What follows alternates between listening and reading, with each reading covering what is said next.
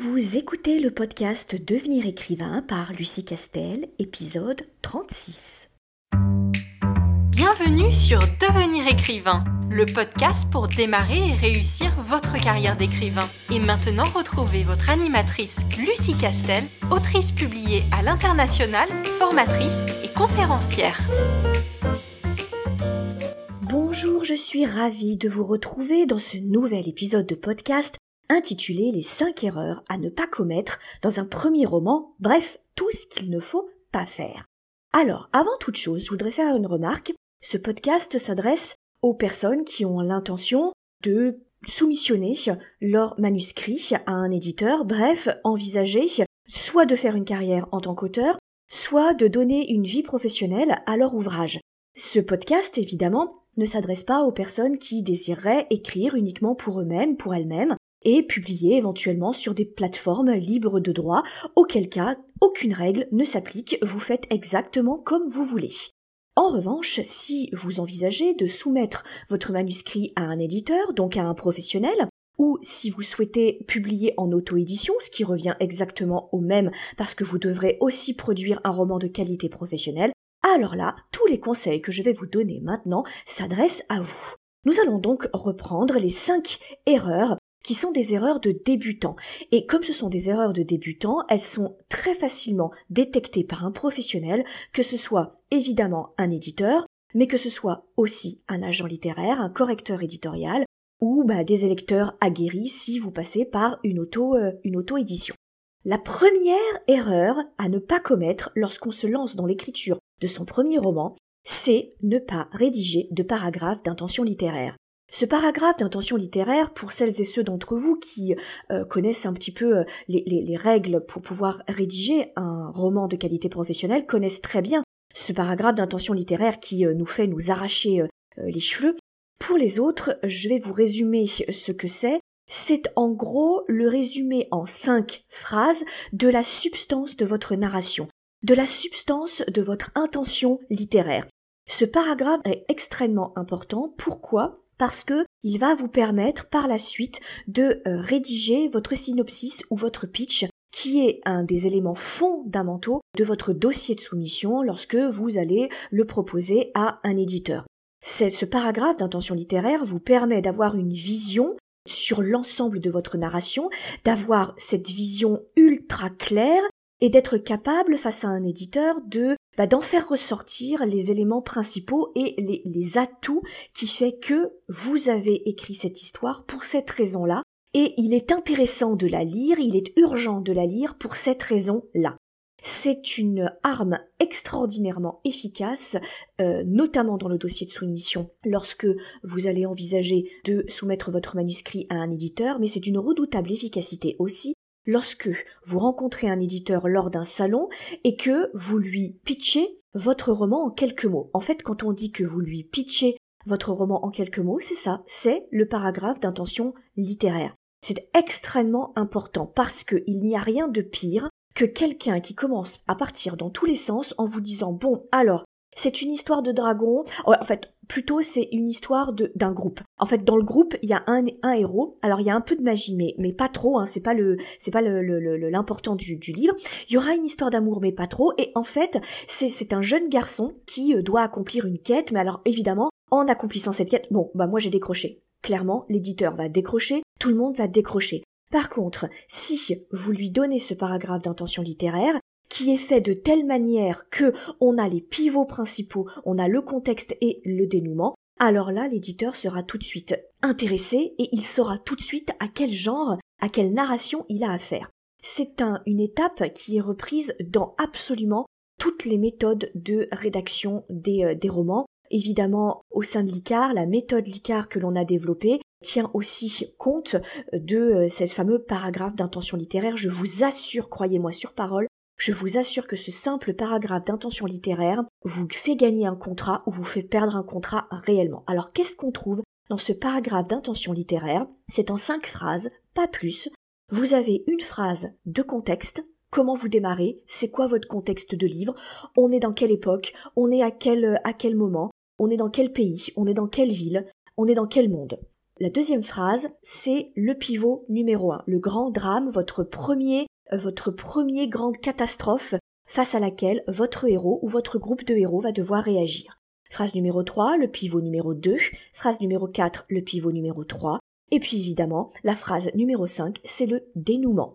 Tous les grands spécialistes de la narration tous les grands spécialistes des romans vous diront la même chose, il ne faut pas plus de trois, voire grand maximum, quatre pivots par roman. Pour la simple et bonne raison que si vous en mettez plus, vous diminuez l'intensité dramatique de vos pivots. Et ça paraîtra tout à fait normal qu'ils aient une énième catastrophe. Donc si vous voulez ménager cette intensité et faire que votre lecteur s'inquiète pour vos personnages, il ne faut pas plus de pivots majeurs, de drames majeurs. Évidemment, à l'intérieur, Forcément, vous allez émailler votre roman de pivots secondaires et de petits drames ou de petites scènes actions secondaires. Vos pivots 1, 2, 3 doivent découper votre roman de façon relativement équilibrée pour la simple et bonne raison que si vous surmultipliez vos pivots dans le dernier tiers de votre roman, vous prenez le risque que son merde très franchement pendant les deux premiers euh, tiers et que on en est tellement le dernier tiers que ça nous donne le tournis et qu'on se dise oui alors évidemment ah bah y a ça en plus ah bah y a ça en plus et vous prenez le risque de diminuer la singularité et le caractère exceptionnel de chacun de vos pivots. Ça c'est le premier écueil. Le deuxième écueil, c'est ne pas faire de plan détaillé. Je sais qu'il y a certains romanciers qui vous disent qu'ils ne font jamais de plan lorsqu'ils écrivent un roman et qu'ils se laissent porter par les personnages et par l'action. Je pense que ça, vous pouvez éventuellement le faire lorsque vous maîtrisez parfaitement votre plume, lorsque vous connaissez vos avantages et vos inconvénients, et lorsque vous connaissez parfaitement vos forces et vos faiblesses. Mais lorsqu'il s'agit de votre premier roman et que vous le destinez à un éditeur, je vous recommande vraiment vivement de faire un plan détaillé, c'est-à-dire un plan qui découpe chapitre par chapitre. Cela vous permet de d'équilibrer votre action, de faire monter la sauce, de faire évoluer vos personnages de façon crédible et pas de façon abrupte. Et si vous avez une narration qui implique une petite intrigue, voire une grande énigme, cela vous permet de distiller des petits indices tout au long de votre roman et d'éviter le fameux Deus ex machina qui est absolument destructeur de votre narration. Et ça, vous ne pouvez le faire que si, au préalable, vous avez rédigé un plan détaillé. Évidemment, vous pouvez vous lancer dans l'écriture en vous disant moi je me laisse porter et puis je verrai bien comment est-ce que ça se termine. Le problème c'est que si vous ne savez pas comment cela se termine, vous ne savez pas par avance de quelle façon vos personnages vont évoluer. Donc, vous prenez le risque de faire en sorte de créer des évolutions abruptes de votre personnage parce que lorsque vous commencez à rédiger votre roman, vous n'avez aucune idée de la façon dont il va évoluer. Résultat des courses, vous n'allez pas mettre des graines, vous n'avez pas semé des graines au début de votre roman qui fera que ce sera crédible que le personnage réagisse de cette manière à la fin de votre livre et ait évolué de cette manière-là tout au long de votre narration. Et donc, c'est extrêmement important de faire ce travail-là parce que les problèmes de cohérence, je vous le garantis, sautent aux yeux de n'importe quel professionnel n'importe quel professionnel qui a l'habitude de lire des romans, qui a l'habitude de dépouiller une architecture narrative d'un roman, va tout de suite voir si votre roman il est équilibré, si il est crédible et si votre évolution de narration est elle aussi crédible.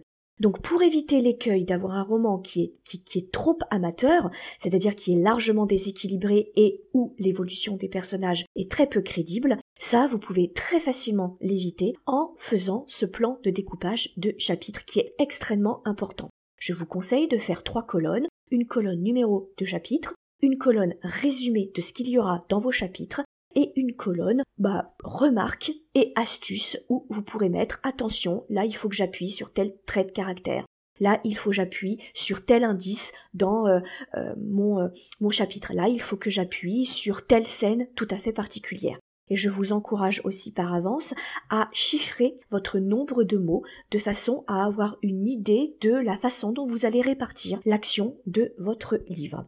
Autre écueil, troisième erreur à ne pas connaître, ne pas faire de fiches de personnages. Ces fiches de personnages sont extrêmement importantes parce que cela permet de donner dès le départ du corps, de la substance et de la crédibilité à votre personnage. Et pour cela, il faut que vous ayez une carte d'identité extrêmement précise de vos personnages principaux, évidemment.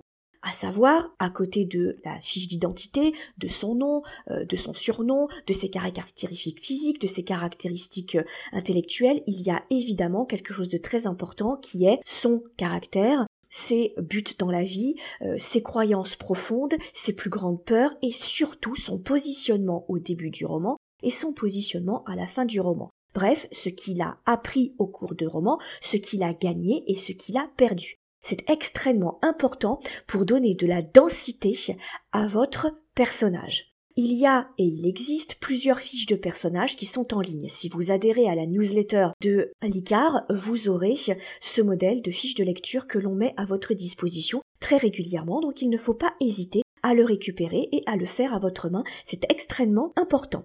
Quatrième erreur, c'est faire de longues pauses dans votre écriture. La problématique d'écrire un roman, c'est que ça va s'étaler sur plusieurs semaines, voire plusieurs mois. C'est pour cela qu'il est extrêmement important de faire un plan détaillé et de faire une fiche de personnage. Parce que lorsque vous êtes dans le feu de l'action, vous maîtrisez bien votre action, vous maîtrisez bien votre narration et vos personnages. Par contre, si vous êtes dans une optique de rupture et que vous n'écrivez pas pendant plusieurs semaines, voire plusieurs mois, lorsque vous allez Reprendre l'écriture, bah, c'est un peu comme lorsque vous reprenez un instrument de musique ou lorsque vous reprenez un pinceau, vous êtes un peu rouillé et vous ne vous souvenez plus exactement dans quelle dynamique vous étiez au moment de lâcher votre plume. Donc, le conseil que donnent tous les écrivains professionnels, c'est d'écrire régulièrement, même un tout petit peu, même quelques phrases, même relire, il faut tous les jours écrire un peu. Donc, du moment où vous décidez de vous lancer dans l'écriture de votre roman, il faut que cette écriture soit faite d'une traite pour éviter les ruptures de narration et les ruptures de style qui sauteront au visage de tout professionnel parce que ça se voit très facilement. Enfin, dernier problème, dernier écueil, dernière erreur à ne pas commettre, c'est d'écrire la porte ouverte. Qu'est-ce que j'entends par là? C'est que lorsque vous commencez à rédiger votre roman, vous ne le faites lire à personne. Je sais, c'est extrêmement compliqué parce que lorsque on est en pleine écriture de roman, on est très seul devant son logiciel de traitement de texte et on est très seul pendant longtemps parce que selon euh, la vitesse à laquelle vous écrivez, vous allez mettre plusieurs semaines, voire plusieurs mois pour faire le premier jet de votre roman. Et la tentation est extrêmement forte de faire une pause et de vous dire est-ce que je suis dans le bon ton? Est-ce que ce que j'écris c'est bien? Est-ce que ce que j'écris est intéressant et compréhensible? Et donc, la tentation est extrêmement forte de vous tourner vers des proches ou vers un bêta lecteur et de lui dire est-ce que tu veux pas euh, lire les premiers chapitres que j'ai écrits pour me donner un peu ton avis et pour surtout me rassurer sur le fait que je suis sur la bonne voie ou pas. C'est extrêmement tentant, mais en réalité, c'est plus destructeur et plus pénalisant qu'autre chose. Parce que le problème, c'est que votre proche, tout bienveillant qu'il soit, ne va avoir qu'une bribe de votre roman. Il n'aura pas le roman dans sa totalité. Et donc, il va comprendre le début du roman d'une certaine manière. Alors que lorsqu'il aura le roman en entier, cela lui permettra de comprendre et d'apprécier plus globalement la narration et pourquoi vous avez démarré votre roman de cette manière et pas d'une autre. Alors peut-être qu'il vous dira oui, euh, le problème c'est que moi je ne sais pas trop où est-ce que tu veux en venir, qu'est-ce que tu veux raconter, euh, moi je trouve ça un peu poussif, moi je trouve ça un peu difficilement compréhensible. Voilà le premier jugement qu'il va vous donner. Évidemment, il ne dispose que du tiers de votre roman, voire de la moitié de votre roman. Et donc il va peut-être se poser tout un tas de questions questions auxquelles vous allez évidemment répondre à la fin de votre roman. Et donc les remarques qu'il pourrait éventuellement vous donner, remarques qui seront certainement différentes lorsqu'il lira votre roman en son entier, risquent de vous plomber et risquent de vous ralentir parce que vous allez vous dire ah là là, ça y est, le, le début de mon roman, je pensais qu'il était intéressant alors qu'en fait il ne l'est pas du tout. Donc, je, me permets de paraphraser euh, Stephen King qui dit cette phrase qui pour moi est extraordinaire. Il dit écrivez la porte fermée, corrigez la porte ouverte.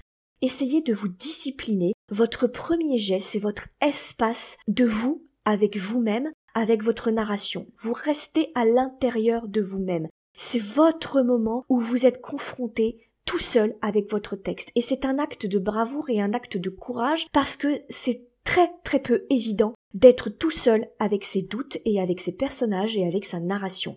Eh bien, c'est ce qui fait la différence entre un auteur professionnel et un auteur amateur. Être un auteur professionnel, c'est compliqué. Être écrivain, c'est compliqué. Ce métier-là, il est dur, il est rigoureux et il est exigeant. Et il passe par ça. Donc le premier jet que vous allez faire, vous le faites la porte fermée, vous le faites seul. Et si jamais vous êtes assailli de doutes, si jamais vous vous dites mais ce que j'écris c'est horrible, je suis le pire auteur qui existe, dites-vous je vais jusqu'au bout, je vais jusqu'au bout, et tant que le rideau n'est pas tombé, la pièce doit se jouer.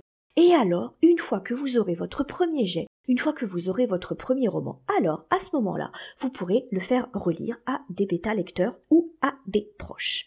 Voilà, c'est tout ce que je voulais vous dire sur cette épineuse question de tous les écueils à éviter lorsque on se lance dans son premier roman et à mon sens, ce sont vraiment les cinq erreurs principales à ne pas connaître et les cinq erreurs que les éditeurs ont tendance à relever le plus possible. Je vous encourage à diffuser ce podcast s'il vous a intéressé, à liker et à en parler autour de vous que nous puissions continuer à fonctionner. Et je vous encourage aussi à vous abonner à notre newsletter alicar.fr pour recevoir toutes les ressources gratuites que l'on met à votre disposition, à vous tenir au courant de toutes les prochaines sorties et surtout, et surtout, à vous tenir au courant des prochaines sessions de l'ICAR parce que les places sont très limitées et que nous sommes pris d'assaut. Je vous souhaite une excellente journée et je vous dis bien sûr à une prochaine fois. Vous voulez devenir écrivain? Téléchargez sans plus attendre le guide écrivain mode d'emploi sur le site licar.fr, l i c a e. Ce guide vous donne les quatre étapes fondamentales pour vers l'écriture professionnelle.